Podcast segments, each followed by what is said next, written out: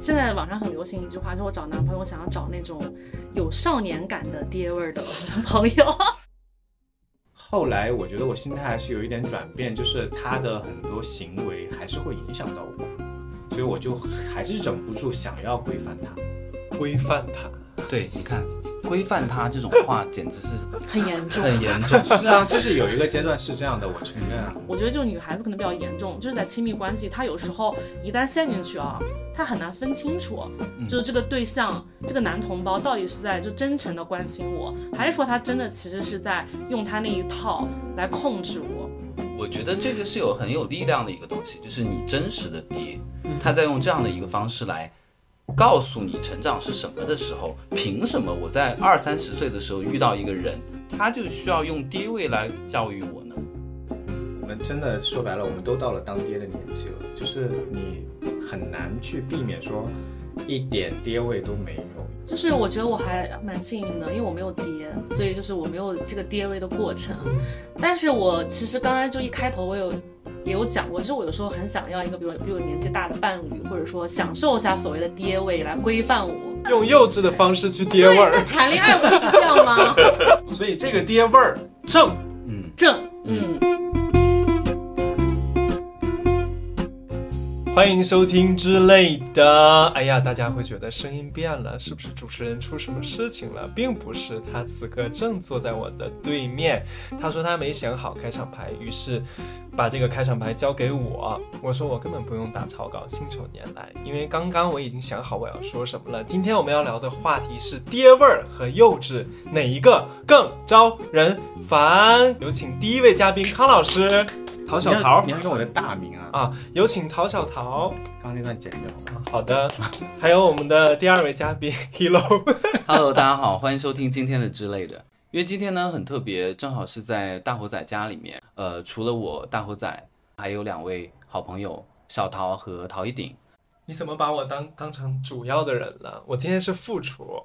要不然就是大家自我介绍一下，我觉得。我是一个主业音乐人、副业调酒师的，长相很年轻，年轻貌美。大刘哥刚刚录之前还说我皮肤好的，四十四岁十岁的的一个人。这个前缀好长。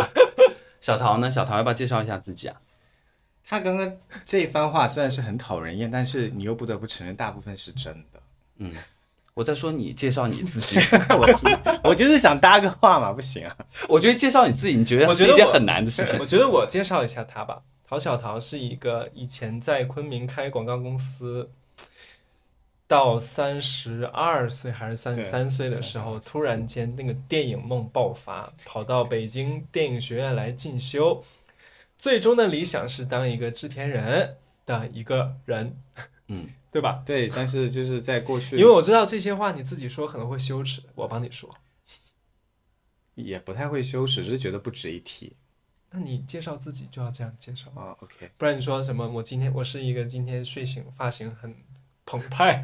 我顺着他的轨迹抓了一下，叫人吗？你聊这么散，他到底好剪吗？好剪好剪，OK 的，我我可以剪，但是你至少说两句话吧。你要介绍一下你自己。介绍一下我自己。他刚刚其实已经介绍了一些大致的背景，我觉得要不然你就简单一点。对对对，但是就是我现在正在想要成为一个编剧，虽然我从来没有想过我会成为一个编剧，但在过去几年的从业过程中间，就是会发现我最感兴趣的是人和故事，所以我最后就变成了一个写作者。但我以前事实上所从一从事的工作是跟写作没有任何关系。嗯对，以及他最近正在写剧本，嗯嗯，嗯很立体了。Hello，大家好，我是陶一鼎。Hello，Hello，你要不要自我介绍一下？可以啊，就是我蛮想自我介绍的。就是我是一名就是那个刚失业的一个大龄女青年，然后也是单身，所以我就是觉得就今天的话题我还蛮感兴趣的。然后另外一个就是嗯附加了一些，就是我是一个小红书的一个户外博主，哎呀，打广告，打广。告了。第一次有这么多人一起录，我对我这是我第一次有四个人一起录，我觉得想必会非常吵。但我经之前听的播客经常有一对三的那种的，还可以。因为今天其实要聊的是在所谓的亲密关系里面，你最不能忍受的是爹味重还是更幼稚这件事情。嗯，那我觉得可能就是在开始聊之前，我觉得需要跟大家拉齐一下，就是说关于什么是爹味重，什么是幼稚的这个定义。呃，我我其实刚刚有查了一下，就是说爹味重，它在它其实有两两层意思啊，一个一个是字面意思，就是说就是说不不管是从外形还是从你的内在，都是指的是有一种老父亲的这样的一个一个一个味道。那他充满着一种父爱的这种男人，而这种感觉就可能是被称之为爹味吧。那它是一个字面意思。那另外一层意思呢，就是说其中爹其实不再是真正的父亲，而是通过语义泛化变成带有爹的性格气质的这样的一类人，往往就是带有一些贬义色彩，然后被称为爹味的人，通常具有以下的特质，就是说喜欢输出观点，并且强制别人去接受。然后第二个呢是认为自己高高在上，喜欢控制别人。与这样的人相处会让人感到处于一种不平等的人际关系中，从而遭到人们的反感。我觉得其实基本上我们今天探讨的这个所谓的爹位，我觉得是基于第二点来作为这个标准的。当然，我觉得它可能不一定完全的发生在男性身上，因为其实有一些女性她也会有爹位的感觉，就是因为之前其实我们在看那个一些综艺节目里面。然后有些女性的发言，往往也会被说成是一种跌位，嗯，所以基本上这个是我们提前要跟大家拉齐，就是说什么那幼稚是跌位？幼稚就是字面意思，就是你在情感关系里面，你可能做的很多事情，更像是小孩子不成熟的这样的一个状态，然后让你的另外一半觉得说无可奈何，没有担当，不想负责任。嗯也是一种幼，稚对，嗯也是一种幼稚的表现。下几个定义。嗯，我刚刚我 我就着我刚刚想的话题说吧，因为我们这个话题爹位嘛，然后大家在生活中大大小小都能感受到过。但是以我跟面前这个女性嘉宾的一个经验来说，就是我想问的是，在某一刻的时候，我们是否需要所谓的这个爹位？嗯，就是比如我们有个朋友叫狐狸嘛，我们经常尊称他为老父亲，你看我们就指代成爹了。然后我们在感情上啊或者事业上有任何的困扰的时候，都会去他家里面，因为他家里面住胡同很舒服，我们会去主动询问他的意见和发言，而达到心灵上的一个舒适和平衡。嗯，当然，他所有的发言在现在看来肯定是爹味儿的，但是是我们主动索取的。但是你跟他并不处于一段亲密关系里呀、对吧？啊，没有，我就是先、嗯也也不止全聊亲密关系吧。就当你去索取这种爹味儿的时候，这种爹味，它怎么去定义呢？我觉得索取的时候，因为我去狐狸家，就是每次都会去索取这种爹味，但我寻求的是一种就是比我高智的人啊 给我的一些人生建议，那采不采纳就是我。然后我听不听得进去也是我，就是所以主动权还在我手里。但是在亲密关系里，它有可能变成你们的关系本来就已经压缩到就你的对象可能很紧，比你低智是吗？不是说低质，就是因为我们两个是在共同经营这个关系。那如果说我主动去寻求的爹味儿反向对我是一种压制和控制，这就不是我主动可以去吸收和消化的，就有可能是反映在我生活中和他方方面面的不适。嗯、比如说他说的这这句话让我觉得我很不自信，或者说他做的某个行为在我看来就是可能上升到和我价值观都不匹配之类的。所以我觉得其实它还是两件事情。嗯，就就刚刚陶一鼎说的这个，其实它是一个比较典型的这个呃所谓爹位的一个表现。它的其中一种表现形式就是很需要去 PUA 你的这个伴侣，然后告诉你这个你这样做是不对的，然后不断的在打压你的所所有的行为习惯。就像这一次我们看那个《再见爱人三》，老纪他其实就是一个很典型的这样的一个代表嘛，这个东西是不是也叫控制欲啊？控制狂。嗯就是我根本都不会和地位重的人就是去谈恋爱。开始一段，对，开始一段，因为嗯，当这个人，当这个人我已经感觉到他地位很重的时候，其实他已经不在我的涉猎范围了。但是我身边确实是有，不是有的人会逐渐呈现嘛？一开始谈恋爱的时候都会把自己藏起来啊。嗯，反正我没遇到过，啊还比较幸运。嗯，但我身边确实是有女性朋友有遇到过地位很重的，但是就是我觉得，我记得他当时给我讲的时候，他遇到地位很重的，主要还是对于他的 PUA，因为 PUA 是这几年流行的比较比较流行的词其实也是汇，控制。就它就是一种控制。但之前就是他跟我说，当时他谈恋爱的时候，这个词还没有很流行，就他不知道说这个人的行为到底他应该怎么总结。但是让他感觉的就是一个表象，就是他在生活里完全就不自信，而且在长时间的这种 PUA 的状态下，他会觉得就是我做什么事情好像已经出问题了，就是是不对的。然后在不对的情况下，他会不由自主的按照那个人给他编的编程的这些呃模板还有标准去规正自己、修正自己。造使了这段关系最后就是很很不堪，然后也破裂。然后他从关系里出来的时候，他才恍然大悟，觉得自己被用我们现在词就说被 PUA 了。嗯嗯。然后，然后其实当时他跟我为什么探讨这个事情呢？因为他就觉得说，当时这个人的 PUA 对他影响极大，是他在接下来的所有的亲密关系里，他逃不出这个事情，就是他会很紧张。他当新一段恋情的时候，他就会觉得说，我是不是哪里不够这个人的一些标准？虽然这个人还没有给他产生这个就是爹位的这个这个控制，他就已经开始紧张，说我是不是哪里已经不适配，我需要去修正。他已经开始潜意识有这样的行为，所以他会觉得，如果你人生中真的经历了一次严重的 PUA，会对你，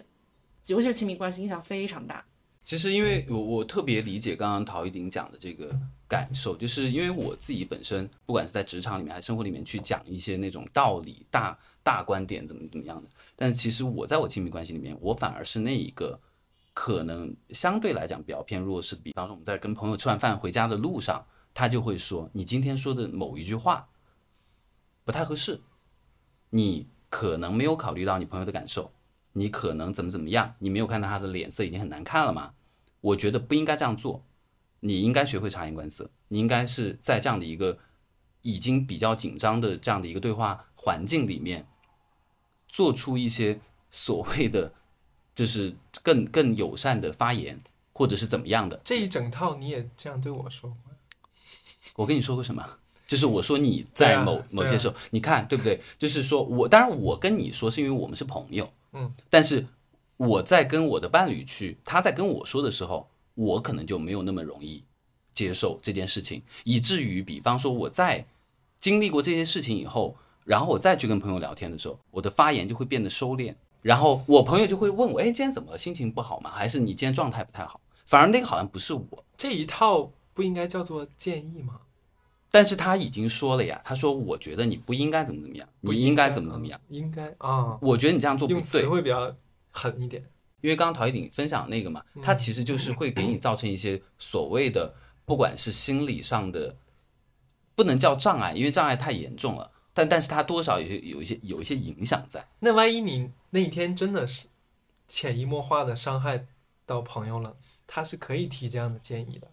我觉得可以提，但这个事情要综合看。假如说你和他的关系里面持久的，他每天都在修正你，他说你这也不应该，那也不应该，而且完全要照搬我的来。比如说，我觉得这样说才是对的，但你那样说，我觉得就不妥。然后，而且。就是它一个累积的过程。那我觉得我我是个人，我都会明显感觉到不对呀。你这不是在纠正我吗？但如果说，哎，我今天确实像我性格就是比较大大咧咧，说话不不动脑子。Me too。对，然后那如果旁边真的我的很亲密的爱人，很真诚的跟我说说，陶丁，我觉得你今天说话有点过了，然后你可能让朋友不舒服什么什么，我其实会接受的，而且会反思。嗯嗯。我觉得就是可能有时候你在那个关系里面，真的就是脑子要清醒一点，就是要判别说对方到底是真的在用爹味儿去控制你，还是说他作为亲密的恋人，他是给你建议，希望你可以，比如说在社交中，在你的朋友相处中，甚至在你的职场中可以更好，这完全是两种，就这个人的心态，就是对方的心态都是不一样的。那其实刚才猴子说的那个，其实是有一定的参考价值，就是说你在。表达你的观点的时候，有可能你的话术的使用会让你显得跌位，但如果你的话术的使用，或者是你情情商够高，嗯。的话，有可能就会变成说我在帮助你成长，嗯，可以这么理解所以控制狂们最常说的就是你应该怎样和不应该怎么样，嗯，所以我们尽量在对话的过程里面少一些你应该怎么样。你也在啊？嗨。嗨，我刚刚其实在在在反思一个事情。就是刚刚你们聊的这些，我现在的处理态度是，你如果问我，我就说，你如果不问我，我就不说了。我现在会觉得，因为我的另一半比我小十二岁嘛，所以我会觉得，我回想自己十二年前，就是是不愿意听这些东西的，讲了也没有用，讲了之后，他也只是会觉得这一些老生常谈。你只有当你自己真的去接受这个事情的后果，才会得到经验。当然，这句话听起来也非常的跌味，但是 但是但不是是这个叫拿枪拿掉。拿枪拿掉，嗯，但是我现在尽量让自己不要去主动发表意见，但是如果他问我，我还是会说。但是你觉得这种克制的方式，难道没有一点点不太健康的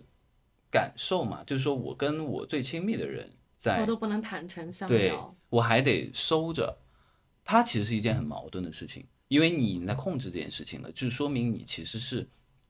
在压抑自己的。啊、也不是，我这个事情我会分，就是如果今天这个事情，比如说像你刚刚说的，你我觉得你说这个话伤害到你的朋友了，但如果这件事情并不会影响到我，或是影响到我跟我的伴侣之间的关系的话，我就觉得不重要，因为那是你的朋友，他后续发生的结果也是你要去处理的，嗯，我可以不管，但如果今天这个事影响到我，我还是会说。所以有什么事例，在曾经过往的这个所谓的两性关系里面，发生了一些什么事情，让你觉得说，哦，我是一个好像要去 PUA，或者是有一些小跌位的，在对我的这个伴侣的过程里面，你发现他好像不太对，然后才慢慢的开始说，哦，我要收敛，有一些这样的事情？嗯，就是就是你啊，因为你跟他说你我是你认识最爹的人嘛，哦，我我我有跟他说这种话吗 整个事情就是因为你啊。这个箭射向你哦。因为小桃本身其实可能是因为他平时说话的方式就是这样的，他说话就是很工整，然后很措辞严谨，嗯以及会带着一些建议的 方式。我我我其实因为你们经常不管开玩笑也好，干嘛这样说我之后，我其实反思过这件事情，就是第一个，我我很怕自己讲太多废话，我很希望我自己的话是言简意言简赅意赅的。第二个是，我觉得有的时候其实像你们说说，我爱讲那个书面语这件事情，其实很多时候是我的自认为的一个幽默，但你们就没有认为它是幽默。比如说有的时候，就比如说你说你今天干嘛了，我说哇老当益壮。就是那是一个幽默，或者说今天他说他干嘛了，我说真的，老骥伏枥，志在千里。就是，但是你们好像觉得我就是想要这样说话，但其实对我来说，我就是故意想要讲一个这种话来打破一下这个氛围。那只能说你的幽默感太差了。我觉得是你们的幽默感太差了，但是你的这点我是喜欢的，我觉得也 OK，就是。你的那个拿枪拿掉只是你的特质，没有，他举的例子不对，他拿、嗯不应该拿成语举例子，他的拿枪拿掉不是成语。以以及我也很爱下一些那种 slogan 一奇样奇怪怪的奇奇怪怪的 slogan，他有很多 slogan，这个我承认。嗯，对，对，但是就是这是两方面嘛，就是因为第一个我想尽量我说的话是有意义的，第二个就是我喜欢拿成语来调节一下气氛，所以就形成了这，但我也无所谓，我现在已经接受这件事情了，就像你说的，反正就是我这个人说话的调调嘛。哎，所以就是我本来想问的，就是你你你和你对象嘛，就是你是真的有内心真的想要就是控制他吗？或者是让他成为更好的你想要的那个样子？样子。嗯，我其实一开始，因为我认识他的时候，他才刚刚二十岁嘛，还在上大学，所以我一开始其实是觉得，我那个时候的状态是我大概四年前，我也把我把我过去的工作生活全都放下了，我来北京念电影嘛。我那个时候是也是完全投入一个新的环境和事业，开始一段新生活。我那时候觉得其实很好，跟一个年轻人在一起，好像是可以跟他共同再经历和成长一遍。我当时是这种心态，但是后来我觉得我心态还是有一点转变，就是他的很多行为还是会影响到我，所以我就还是忍不住想要规范他。你说那种影响是规范他，对，你看规范他这种话简直是很严重。很严重。是啊，就是有一个阶段是这样的，我承认啊。有一个阶段那你希望从什么方面规范他呢？就比如说他跟我的朋友之间，我我讲一件事情，就是、我们刚认识他刚认识你们没多久的时候，我其实跟大家也还要熟不熟的时候，我们有一次去 KTV，纯 K，我有带他来，嗯，那个时候我跟 Hero 其实也就见面两三次吧，我记得，嗯，然后喝了一点点酒之后，他在里边大抱你，嗯，其实我是很害怕的，我我觉得那个东西他不仅仅是抱我，他抱了好多人，整个整他没有场纯 K 里面的他认识不认识的，他好像都不认识的所有人。对然后我当时吓傻了，我想说这个人是怎么回事？但是因为至少我我就是跟他这个是有影响到你的，因为我们就跑过来跟你吐槽说他边界感怎么这么差。我记得我当下就跟那个大猴仔就在说，我说怎么回事？我说怎么这个人是怎么回事？就是太吓人了。对，而且我其实最我最担心的是你，因为说白了你，你你那会儿不在北京生活，我们还相对来说常见面，就是我很担心你带着一个很糟糕的印象回上海。那确实是顺便连对你的印象也糟糕。对啊，对啊，所以你看，就像就是我说的事情，你像这种事情，我就会想要去说他，嗯，我就会说，我觉得这个事情上面你太没有边界感了，因为这是我的朋友，而其次像像大刘哥，其实我们也没有那么熟，我都不会去抱他，就是我觉得你应该要，嗯，对吧？注意一下你的这些东西，所以那那这个话讲出来就变成爹味，但是你不讲，它又影响到了我的生活跟我朋友之间的关系啊。嗯你讲这个是对的，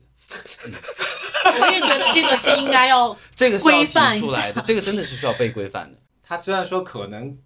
可能会跟你犟，就是还是会就就跟小孩一样，因为他真的是十几二十岁嘛，像小孩一样会会有一些叛逆的反应，但是你能够观察到他，就是他下次再碰到你的时候，他的那个边界感就变了，嗯因为我讲过他，嗯，所以我觉得这个是我们为什么还能够一起生活到现在的。但我必须要说一下，你刚刚有一句话，就是说他毕竟才二十岁。对，二十岁怎么了？二十岁就是应该是一个心智健全的年纪了，因为他已经在接受一个高等的教育了。他所有的建立起来的东西在，我觉得在十五岁之前就应该成型了，包括基本的礼仪和所有做人做事的相处方式。我觉得这个是一个非常标准明确的事情，而不能说他才二十岁，所以他可以这样。但有时候这个确实和年纪无关啦。有四十岁的人也是让人就觉得很不堪的，对，再是那个对礼仪方面，对所以对，是的，但是我觉得回到刚刚这个话题，你就是今天你一个人四十岁这样做，我就会立马跟你分手，因为你已经嗯四十岁了，对你还这样，你还这样的话，但20你这辈子岁被原谅你这辈子都不会改了。但是二十岁有机会，你有机会，我可以嗯告诉你应该怎么样。嗯如果你改，就是你你变好，不要说改，就是嗯，对吧？我们就有机会继续发展。进步了，对啊，进步了。我觉得大刘哥刚刚那番话比我爹味多了吧？我觉得今天我刚刚想你们说评评理啊！他刚刚那一段发言，我的我对于一个二十岁的人，他应该应呃不呸，不应该是应该，就是他 就是他在你心里面的一个标准的画像，需要有有这些有这些这些，东西，要不然的话，我会质疑说我的朋友他带来的这个所谓的他的新伴侣也好，他的 dating 对象也好，我会觉得他他为什么会喜欢这样的人？嗯，对，但是你如果觉得我刚刚那套发言就是跌位的话，我觉得那还好，我们至少有一个是非观吧。我觉得这个是一个标准的 是非观的问题。我觉得你把二这个年年纪定的有点太高了。好你看，你看他这个人哦，以下就是一些吐槽啊，你爱剪不剪？就是 就是他对于我们也好，或对我们的伴侣也好，不管他是开玩笑还是真心话，就是最挑剔的他，他是其中之一吧。嗯他爱挑剔吧。嗯，就是其实真的说，这大豪仔不是挑剔的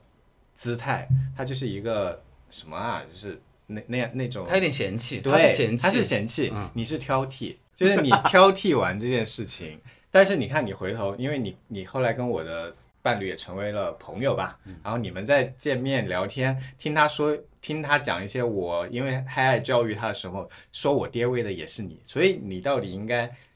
要我我怎么样就是是我是你既挑剔对方，但你又不能教育他。所以在这几年的时间里面，你帮助他成为了一个很好的这样的一个状态。所以我再次见到他的时候，我发现他被你规范了。但是但是你同时说我爹味是最重啊，也是你说的啊。这个是相互的，他他不矛盾，一点都不矛盾。我觉得就是基于我是就事论事的人，他在跟我讲这件事情的时候，我帮他在这件事情上面去做一个合理公正的评。我觉得大刘哥说 Hilo 说你爹味儿重，有一种调侃的意味，并没有在就是嫌弃你的意味。我知道，但我纯粹就是嗯嗯，就有时候还会，其实爹味也是一个可以调侃的词嘛。嗯因为有的时候呈现出爹味，它那个嗯边界太模糊了。就是我感觉，就我听下来，我就觉得现在就是可能作为就是你要在亲密关系里面对你的另一方，然后另一方他到底是像就是小桃这样，就是他自身只是为了伴侣好，然后呢，他呈现出来的方式就显得很爹味，是方式的问题，还是说像某些我们看综艺里面。或者是有一些社会新闻里面，就这个人他骨子里他就是为了 PUA 这个对象，然后去索取一些他自身的利益，这这是两码事情。嗯嗯所以就是但是你，我觉得这个也有一点点差异哦。嗯就是有的时候爹味，他依然是站在一个我觉得我是在为你好的出发点，就像刚刚说那个季季季焕博的那种，他从头到尾就觉得说你是一个模特儿，所以我觉得你应该要怎么样，我是你的前辈，我专业上比你好，我希望你以后比我更好。但你看他所有的前提都是他已经自闭环了，就是他在他的世界观和价值观里面，他觉得所有的东西我已经很规整了。你打破不了我，所以你要按照我的所有的规范和标准来。但是不一样是你，你刚刚在聊所有的例子里面，你会反省的，因为你会觉得说，哎，是不是就是他这个年纪就该经历他这个年纪有的事情？那我现在这个岁数有的就是，而就是有且显得有些爹味的东西，也有可能是这个年纪带给我的。那我们俩确实有年纪差，那我要不要就是有时候放一放，松弛一点？但是标准 PUA 类型的那些人，他是不会这么想的，他不管这个，他不会反省，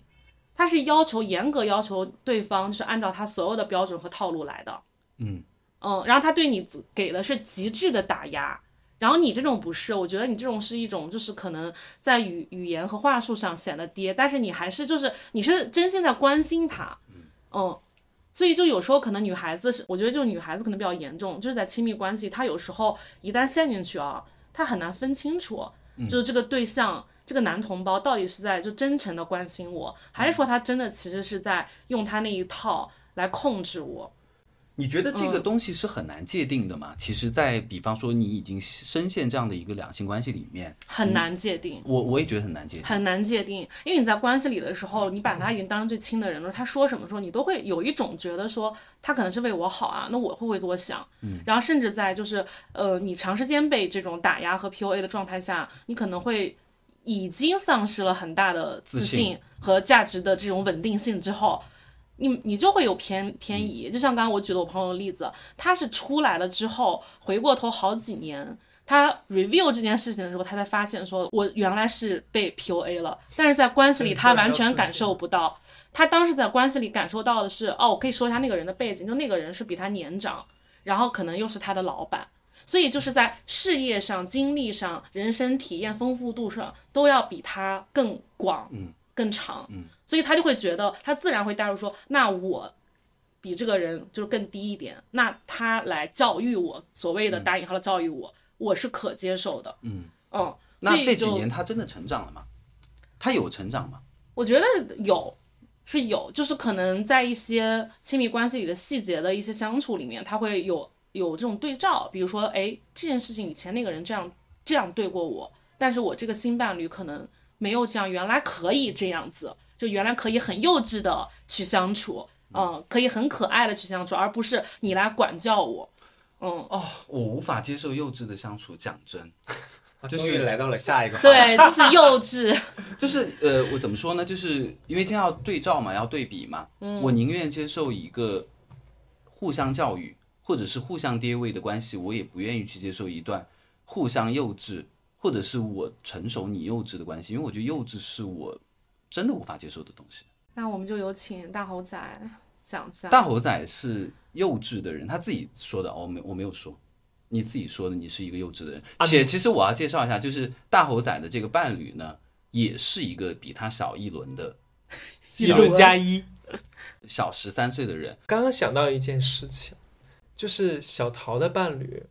可能在听他的那些建议和话术，可能听腻了，他有时候会跑来问我，啊，对，对，就是他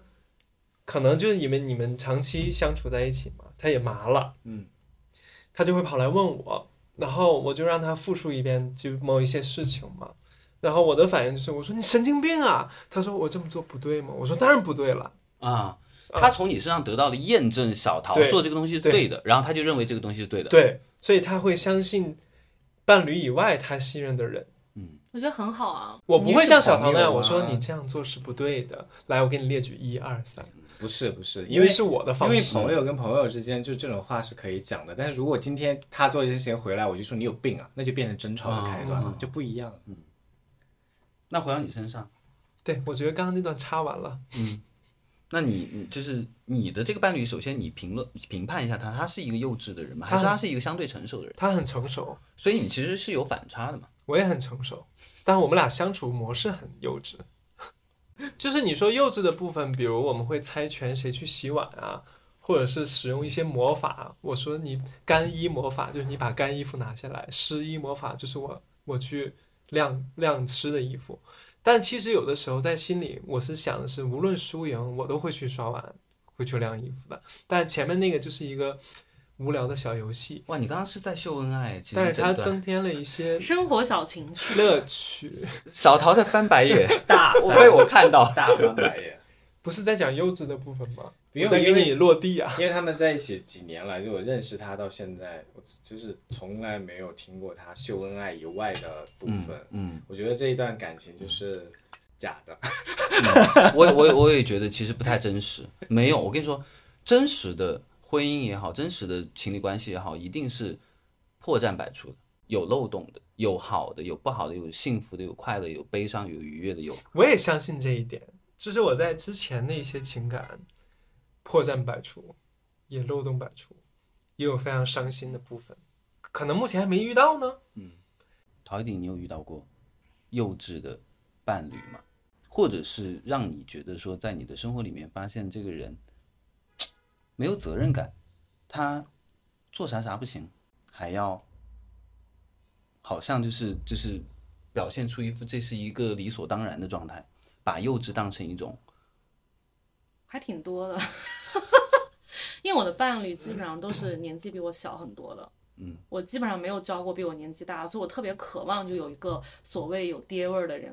交往试试。试试看，对，试试看。然后就是，我觉得年纪比我小的小朋友呢，嗯，他们身上会有那种我校园恋爱的感觉。然后我觉得我和他所谓之间的代沟，我觉得是社会环境，嗯因为可能我我面临的环境和我面临的压力完全和他不一样。他在他的年纪阶段需要呃操心的事情和我现在要操心的事情完全不一样。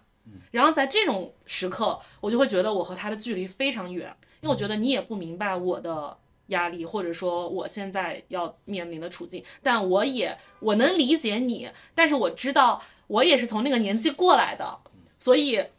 我能理解你，但是我现此刻不能和你发生就是就是很深的连接在某件事情上。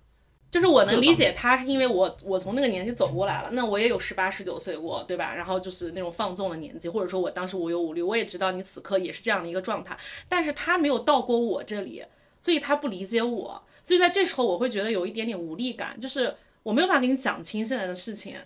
嗯，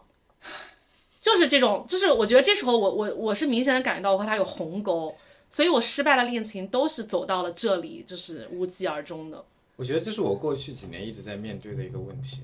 比如说，因为其实过去几年，包括因为整个大的环境，大家也了解嘛。因为我也刚好是进入了一个就是刚刚进入就死亡的那个行业，就是影视行业。然后，所以我当时面对很多事情的时候，我会有一些焦虑，或者说不知道怎么选择。或在他看来有一些顾前顾后、优柔寡断的部分吧，他经常会觉得我有这样的状态。我说那是因为我在你这个年纪的时候，你啊爹味又出来了，就是最爹味的一句话是不是？你长大你就明白了。这个我从来没讲过，这个我倒没有讲过，我也没讲过。但是但是我确实是会说我刚刚说的这句话，说我就是在你这个年纪的时候你的确在他那个年纪过呀。对我说我在你么说吧。对我在你这个年纪的时候，我也可以就是就是不顾一切的做一些选择，因为坦白说没有什么可失去的，但是你现在要面临选择的时候，是你做了这个选择，你可能就要面对失去另外一些东西，以及你要面临很多新的麻烦。嗯，就像我三十多岁把之前我开的广告公司关掉，跟上一任分手，就是把所有的。把所有我的安稳的生活环境破坏掉，然后来北京开始北漂这件事情，在他看来并不是一件怎么样的事情。但事实上，比如在因为他认识你的时候，你就在北京了。对，不，但是在侯仔看来，或在我一些别的朋友看来，事实上这是一个需要做很大的、很大的勇气才能做出来的改变。嗯，但他在他的脑海中这无所谓啊，我现在也可以马上就是做一个抉择。但是你你二十岁，当然了，你可以做各种各样的选择。是的，我三十多岁，我没办法，我的选择没有你那么多了。对，但他是理解不了的，这就是他刚刚说的那种。因为你没有到过我这个状态，你理解不了我。那为什么他就走到这儿了，你还能走下去呢？因为我还是有在爱他吧。哎他是在讽刺你没有在爱你那些。对我是一个容易放弃的人。你也秀了一波恩爱，扳平了。对，扳平了。这个这个，他能跟他伴侣在一起那么久，因为他本人讲出来了“我还爱他”这句话嘛。但是我不觉得陶一鼎就不爱那些人，他可能觉得实在撑不下去了。哦，原来你是因为不爱了，所以你找了一些借口。你觉得他不懂我，你觉得他太幼稚，然后你觉得他太没有责任感，然后所以我要跟他切割。就是可能就是每个人的恋爱观不一样。其实我是，当然每个人都享受那个恋爱的甜蜜期嘛。我是最喜欢的是这个阶段，然后往后走的时候，其实就是需要经营的时候，你就会发发生刚才我所说的这个事情。当你的生活两方的生活开始发生碰撞的时候，我会发现，在生活上贴不上的时候，我不管有多么喜欢这个人，我都会立马放弃，因为我觉得这个是需要我投入很大精力去做的一件事情。那对比就是说，小陶可能他可以去投入，就比如说他可以为他的对象就是。我去反思我有没有跌位，甚至我在想说我这个关系怎么经营，或者说我今天说这个话有没有过。然后，所以之所以这样，他坐在这儿来讨论这个问题，但我就不会了，因为我会觉得爱情里是一个理性的人，嗯，理性且自私吧，我不怕这样说，对，理性且自私，因为我觉得这份投入对我来说太大了，因为我不想要就是把我绑手绑脚，所以我就会马上就放弃这样的关系。嗯但我跟你的想法完全不一样，在于说，我也不知道这是一个，这可能是一个比较悲观的心态。就是其实你再去经营一段新的关系，认识一个新的人，你同样要花这么多力气，他也不见得会比现在这个更好。那你可以尝试交往一个比你岁数更大的人，让他来教教教你怎么做事情。我当然有教过，我有教过岁数比我大七到八岁的人，也有啊。但当时你多大呀？当时我二十。五六，嗯，五六，反而那个人是我交往过的所有人中最幼稚的一个人，是我们前面讲的那种，他对于生活是没有什么担当的，嗯，这不行。就是虽然讲起来是一件很功利的事情，但是比如说他三十多岁了，他所有的所有的收入都拿来买三 C 玩具啊，或者是这些东西啊，然后他对于活在二次元的人，活在二次元，然后他的财务状况是。很糟糕的，包括他，大概我跟他分手一阵子之后，他整个人在我们的朋友圈中间消失了。但是我们会不停的收到银行的电话，嗯，他是一个这样，这个完全不行。那这不行，我觉得缺乏责任感。嗯，对他就是活在那个自己，就是就是，比如说你刚才就是有有，比如说你说到说他，嗯，就是朋友圈里面都有就是银行发来这种追债或者说什么讨债的，这里的之前。他如果说拿着自己的钱，然后去买就是什么三 C 啊、二次元的东西，我会觉得这只是他的爱好、生活方式。对，我们就不能榨汁，就是每个人都有自己的这种。但是他一旦就是没有担当和没有责任感出现的时候，他会牵连你一起 陷入到债务危机。我觉得这个就是幼稚。你比如说，你跟你现在跟一个我，因为我的前提是我在二十多岁跟一个三十多岁的人交往嘛。其实我是希望这个人，我不说我希望他给我带来多大的经济上的帮助或者怎么样，我至少希望你的状态是 OK 的，你你甚至比我好的，然后我们可以共同发展的一个状态。但是他没有，他你他的状况是这样的。但我那个时候事实上有在。工作啊，买房啊，就是我是想，我是在往那个生活去的，嗯，所以就所以你们会觉得，就是一个人如果他本身对于他的人生或者是职业没有规划，他对于他的财务经营也没有任何的建树的这样的一个情况下，他他但他没有影响到你，这 OK 吗？我觉得，我觉得这个事情我不 judge 他，但我不会喜欢上这样的人，就是我更喜欢他有有上进心。哇，我就怕你说出上进心，我就在想你会不会说上进心？我觉得有要有上进心，我觉得那个上进心不是不是你嗯想象的那个，就是我要成功，我要赚钱，我要人人上人，我不说的这个，我说的是你对于生活或者说你对于你的未来是有一个你想要的一我想变种方式。我想我想变得更好的一个状态，就是啊，我又怕你说出更好。因为我觉得人是 可以不需要有上进心的，为什么一定要有上进心呢？就每个人过得舒服就可以了呀。OK 啊，而且更好，更好就一定有对比，那到底是怎么不怎么好呢怎？你们不是在问他喜欢吗？对啊，他没有，我们现在逼出了他的爹味儿，就是说我们现在可以针锋相对了。可以啊，我我就不喜欢这样的人，有什么问题呢？就像你们喜欢这样的人啊刚刚你，们俩比较爹吗？对啊，我本身就喜欢那种他觉得他的人生会变得更好的人啊，那你有什么问题呢？没有问题啊，没有问题。我没有为什么要架起我这一点？那你们俩刚刚明明在价值我这件事啊个人雄没有，我价值的一点是，我要为我的这个，就是我这一圈层的人来说话，就是因为刚才呃小刀说了一句，就是我希望我不会喜欢这类人，但我希望这类人可以怎么样，他成为一个更好的人。因为你刚刚形容那个画像，就是我，就是我就是一个对人生没有规划，也是我，我也是一个对人生然后对没有规划是没有事业心不会喜心欢上你们俩吗？然后没有，那就不要录了。不不，不会跟你们谈恋爱。对啊 我知道，我知道。对啊但是，你希望你的伴侣成为更好的人，我我我榨着的是这个“更好”这个词，不这个我觉得“更好”这个词很有爹味儿。更好。那我这样说吧，我希望就是他，如果他有一个他自己想要过的生活和他想要成为的样子，为这件事情努力的人。如果说你就是想做一个闲散的人，你这你这一生就是想云游四海，为之努力，这在我看来就是有上进心。我的上进心不是那个那个那个意义上的上进心。那我大概知道了，你和你的伴侣相处过程中那个爹味儿，就是因为你的话术。不是我刚刚说的。对，就是就是你明明表达，你现在表达出来，我很舒服啊，就我整个人觉得啊，你就是，但你一句就是我想他更好，就是你这种话术就会让人造成很大的压力，我会觉得我不配当你的朋友，因为我不是更好的人。你现在失业可以讲吗？，可以啊，失业了，业，然后你现在要搬到别的地方去生活，然后你想去过那种自由的闲散的日子，过一年，这是你想过的日子吗？是啊，对啊，我就觉得你变得更好了，因为你在离你更想要过的生活。所以我想说，你就是表达问题。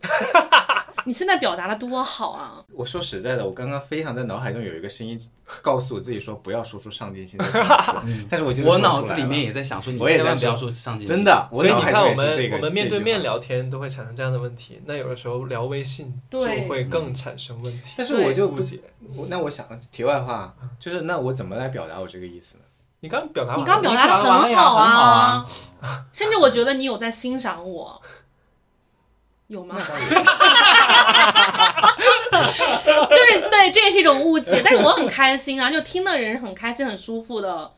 我觉得其实你原来有一个问题，我觉得是可以聊的，就是你你你们的爹爹味重吗？你说我就们各自的是我们亲爸爸们。爹。哎，我爸反而不是一个我爸也爹味没有很重的人。我爸是一个在我面前沉默寡言的人，嗯，所以他也不所谓的规范你的。我妈在规范我。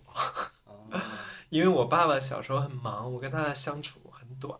他只需要提供金钱帮助就好了。我妈妈提供精神帮助。我爸是那种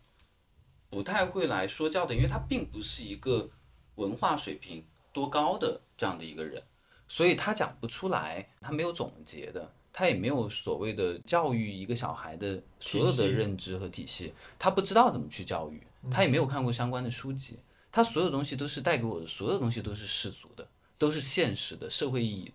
就是他讲讲的所有东西，就是比方说我小时候，因为我是寄宿学校长大的嘛，他送我去学校，他只会说一句话，他就说：“谁敢欺负你，打回去，医药费我来付。”所有的教育就是这样的，他他没有在一个很正确的观念上面来告诉我说你要成长，你要上上进，你要成为一这个观念个更好的人。其实很重要，这个观念让你避免了一些霸凌。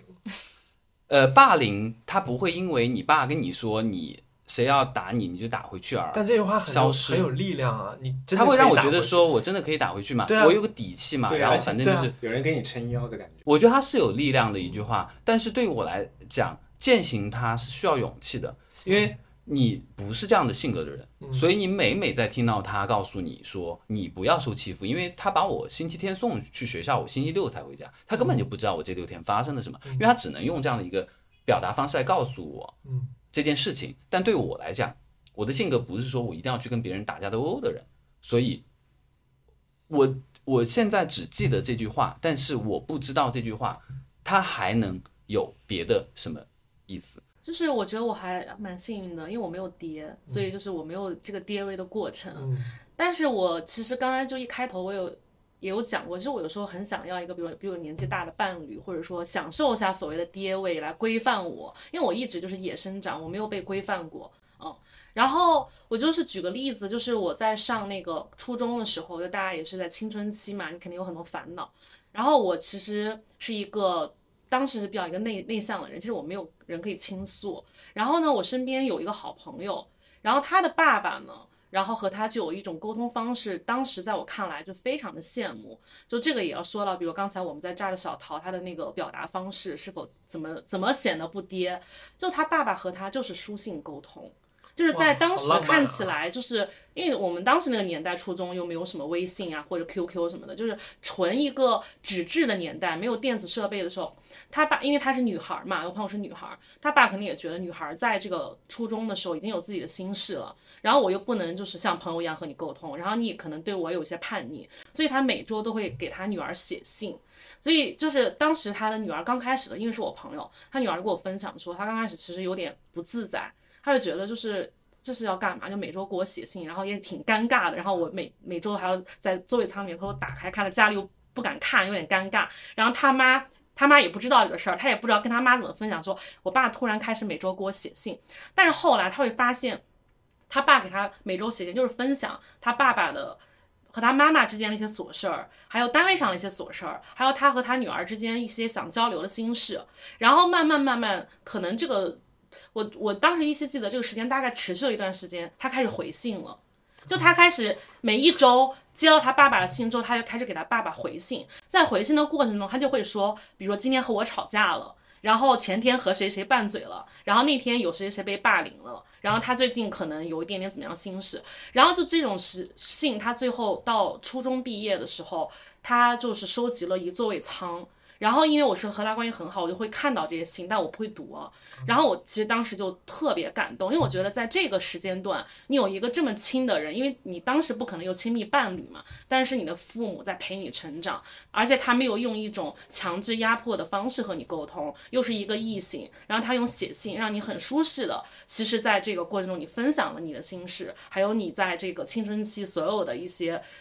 叛逆的想法和逃避，然后他再用他的方式，所谓的打引号的去规范你，我觉得这个就是不显得爹味儿，但是又很温馨的一种父爱。这个值得全班羡慕吧？呃，可能当时班上知道的也不多，但是我是狠狠就是羡慕，因为我没有这样的对经历，所以我会觉得就是。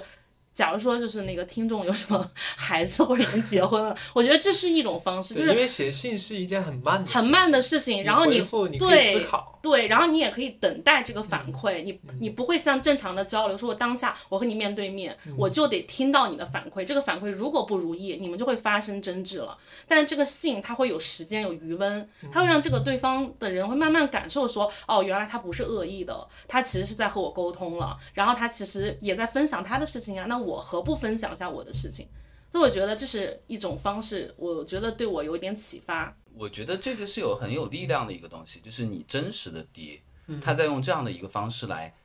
告诉你成长是什么的时候，凭什么我在二三十岁的时候遇到一个人，他就需要用爹味来教育我呢？我觉得这个是完全的，我觉得他那个朋友就不会遇到嗯。那样的伴侣了。嗯，他现在生活的非常好，而且他就是像公主一般的，就是他的伴侣各方面，就是她找到了她想要的人生，而且他很知道他想要怎样的伴侣。所以我可能侧面的也会觉得，在这种这种关系下生长起来的孩子，他也就遭受 PUA 的这个几率也会小。嗯。嗯。其实我爸给我写过蛮多信，哇，但是不是像你说的这种很日常的，他会在比如说一些人生观念呃很关键的节点，或者说叛逆期实在是无法沟通的时候，他就给我写长信，很长，这我记得最长的可能有十几页纸那样子。他是因为我爸他是一个是一个就是做非常严肃的公务员工作的人，所以他有一点 他的信是有一点那个带着施思政教育的那种、哦，那也很有意思啊，那种做派信封也是红头的，之类的。之类的。然后包括我上大学之后，他给我写，那个时候已经是写 email 了，就不是写那个信了。嗯，他他而且他不太会用，他是让我姐帮他转打成那个，在为你学习新东西，对，打成那个，然后就发给我这种。他而且那一封是讲他的那个婚恋观，非常的非常的好笑，就是就是告诉你说，我我别的我印象不深了，但是我就记得他说他说其实婚姻有的时候不是去选择你最爱的人，是就是其实你是在合适的时候遇到了一个你觉得你可以跟他共同经营你以后人生的人，所以他在我二十岁的时候就给我做这些教育。我爸很难讲他是不是一个爹味的人，因为他从事严肃的工作，所以他是一个很典型的那种中国的传统的中年男性的形象，哎现在已经是老年了。但是事实上，他对我又有一个尽量宽容的心，就是他，我其实很感恩我爸爸，他很很，我觉得有些事情对他来说很艰难去理解我和接受我的，其实他自己花了很多时间去消化和努力的融入我的生活。我觉得，虽然说我们可能依然没有那么多很温情的交流，但是我觉得他做到了很多别的父母做不到的事情，所以我到现在为止对我爸妈都是嗯 所以你爸妈就是并没有影响到说你的一些表达方式。我我觉得我爸对我有一点影响的，就是我刚刚说的，我希望我说的话尽量言简意赅，这个是他对我的一个影响。嗯，就是我爸说话，他就是他去做报告，他他说话就是做报告似的，啊，报告不是应该废话很多吗？不是，就是他没有那些插科打诨啊，啊没有那些就是闲说事儿闲聊的东西，他就是说事儿。我现在是我爸妈的爹，就关于文字的部分，因为我妈平时爱写一些打油诗，哦，她就会发给我四行嘛，这个怎么样？能发表吗？我说嗯，有两句不对，我帮你改一下。我妈就嗯挺好，改完更好发了。然后我爸呢是想写，因为他文笔其实很好，他现在想写小说，而且是真实的故事，纪实性的，然后又会整段整段的 Word 发给让我爸修改，所以我现在是他俩的爹。你这个我就再插一个，我就觉得就是一个小小小小有意思的事情，就还是我的高中同学，就是那会儿我们就是嗯。大家都会玩的很晚嘛，然后每个家长就是叫孩子的方式都是给你打电话，就催眠电话，你还不回来，都十二点要关门啊，怎么怎么。但是他爸就很有意思，他爸从不给他打电话，飞鸽传书，没有，他爸每次给他发短信，然后都会发一首打油诗。这个打油诗言简意赅，就是白话的打油诗的意思就是还不回家，妈妈都睡了，爸爸在等你，你你几时回来？然后他看到这首诗，他就会现场给我们朗诵，就他会觉得有点炫耀，就你看我爸多幽默，就你们接的电话都是那种。很气急败坏的，就觉得你在外面胡闹，你还不回家。但我爸就带着幽默，然后那种方式又让我觉得说，我此刻确实该回去了。然后我爸在家等我，然后我爸对我也没有恶意，他只是觉得太晚了。什么月色黑曜夜，对他爸写了非常多那种，我们当时就是我们会抢着他手机，父母把心盼，对对对，就是这种 这个什么盼雁而哦。盼而归，然后什么夜深人静盼儿归，就之类的吧。我当时就是每次我们都会每个人抢着他的手机要朗读那些诗，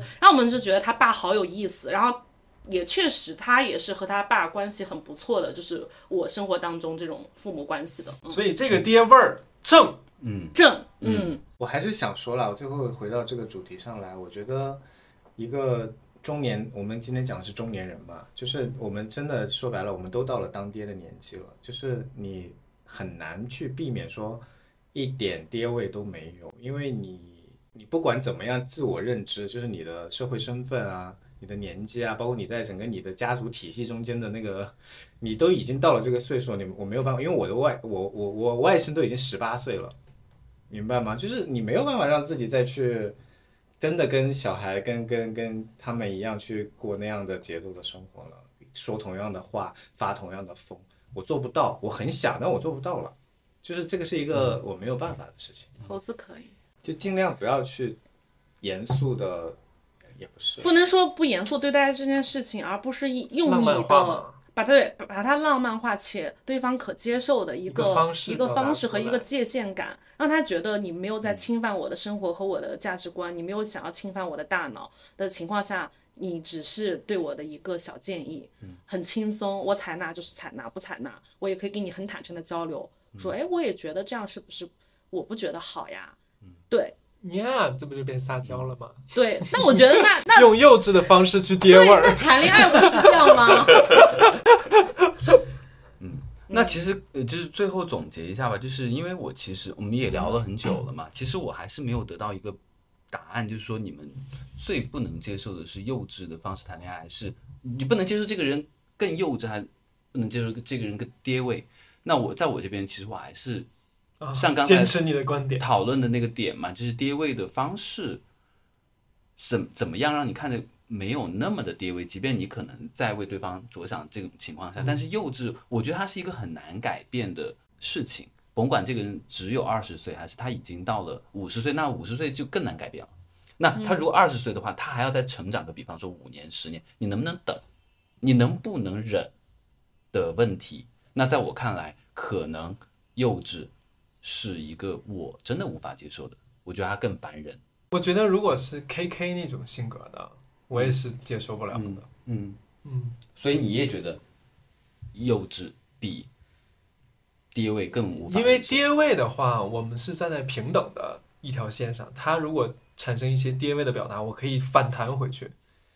但是那种幼稚上的逃避和那种你没法跟他沟通了，就不在一条线上，那我怎么去面对你？嗯就这个问题就没有答案了。嗯嗯嗯所以我也偏向那一点嘛。嗯嗯。陶一定呢？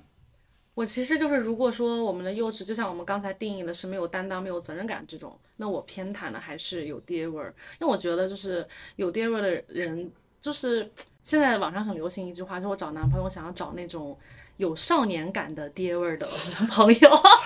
对，就是就既要又要还要啊，对对，那我们女生就是这样啊，所以我是觉得，